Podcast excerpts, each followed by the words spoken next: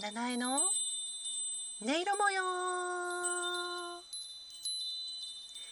お越しくださってありがとうございます。七重の音色模様。今回は16回目の収録配信となります。音色を奏で耳を澄ます。体が心が目を覚ます。暮らしの中にさまざまな音色の力を取り入れて生き生きとした毎日を過ごしませんか？というご提案をしています。私ネイルアーティスト七重と申します。どうぞよろしくお願いします。今回はこんな音色で始めてみましたけれどもいかがでしょうか？私は脳がとろけそうです。えー、この音色を聞きながら、え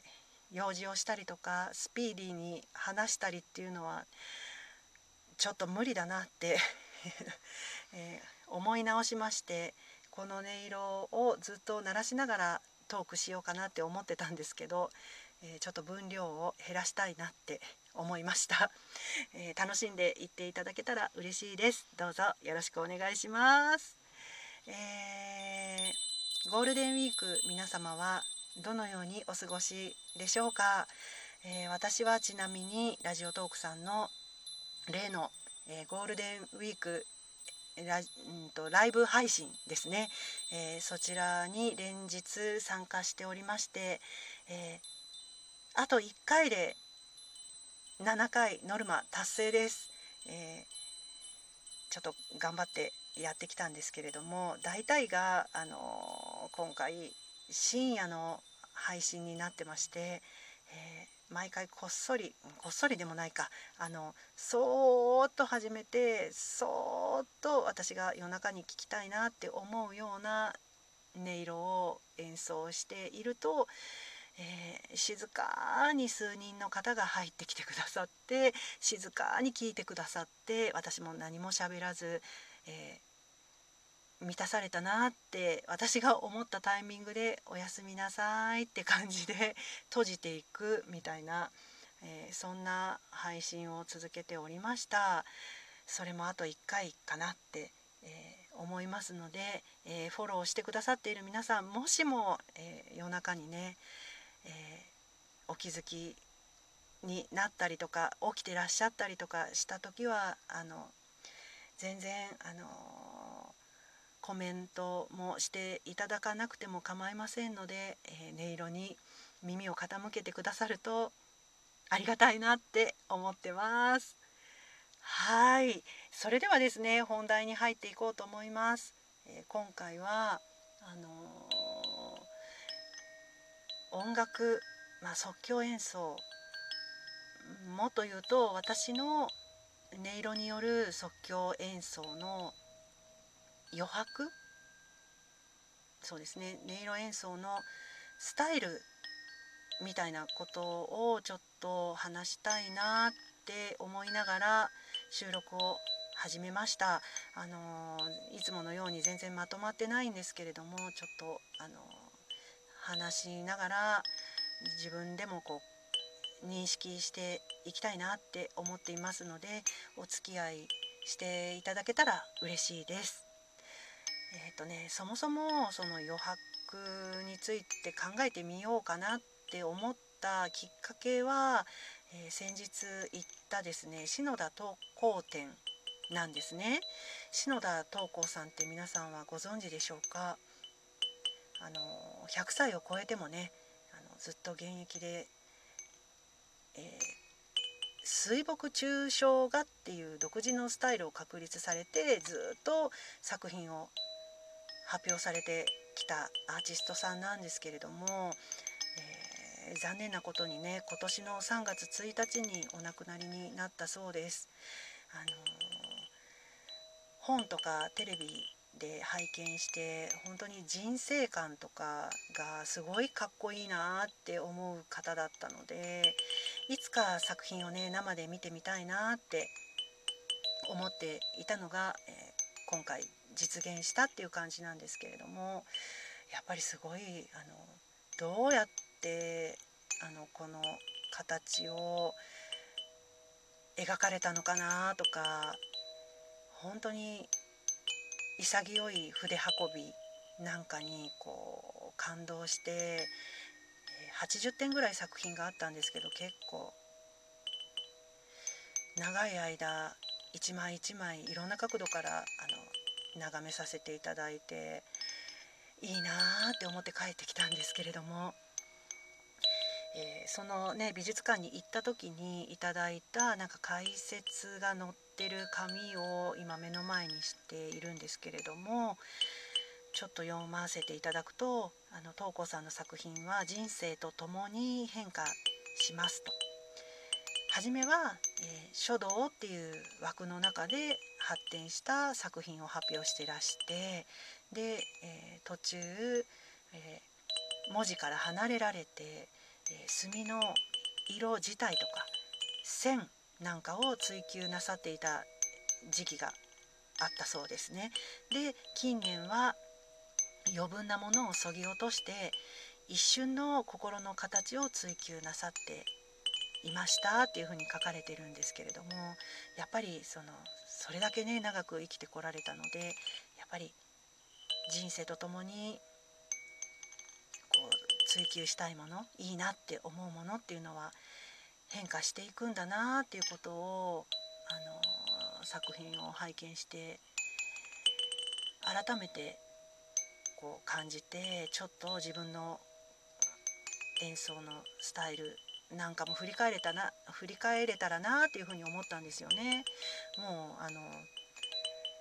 私は東子さんの半分もまだ生きていないのであの本当おこがましいんですけれども本当にその、まあ、東子さんから見れば短い時間なんですけれどもそれでもやっぱりこう自分が心地いい音色とか心地いい演奏スタイルっていうのはやっぱり変わってきているかなっていうふうに思います。でもそもそも根底にあの流れているものがあの私の中にね、えー、あってそれはその音を奏でるためではなくてあの、えー、静けさを感じるために、えー、そのために必要な音とかなんだな音色を奏でたいっていうところがそもそもの即興演奏を始めたきっかけなんですよね。なのでいわゆるその絵画とかで言うと余白っていうののを感じるための演奏をしていきたいっていうのは今も変わらずあったりします。なんか、えー、4年前に FM ラジオで番組を1年間やっていたんですけれどもそれはライブ配信ではなく収録配信で、えーと、なんかこう15分間をいくつかに分けて、えー、コーナーを作ったりしててそのコーナーごとに収録したものをプロデューサーさんが編集して、えー、まとめてくださって一つの1回の番組になるっていう形だったんですけれどもあのその時に感じたのがもうラジオだからしょうがないんですけれどもあのその消えていく音の響きにじっと耳を傾けるっていうことはラジオでは難しいんだなって思ったんですよね。あの最後の最後まで私はちょっと聞き届けたいしそういう聞き届けるっていうことをリスナーさんと一緒にやりたいっていう思いだったんですけれどもやっぱりねあの 放送事故なのでそれだとあのどんどん間を削られていってしまうんですよね。どうしても最後まで音を聞かないうちに次のトークがこう上に乗っかってきたりとか、えー、2番目の音がもう乗っけられちゃったりとかっていうのがもう仕方ないんだけどちょっと残念だなって思うところがあったんですけどあのラジオトークさんではねそれが可能になるじゃないですか。なんか許されるというか最後の最後まできあの黙っていることも可能だしあの消えていく音がそうあの機能的にも最後まであの音が勝手に消えることなく、えー、響きが録音されるっていうのがねすごいありがたい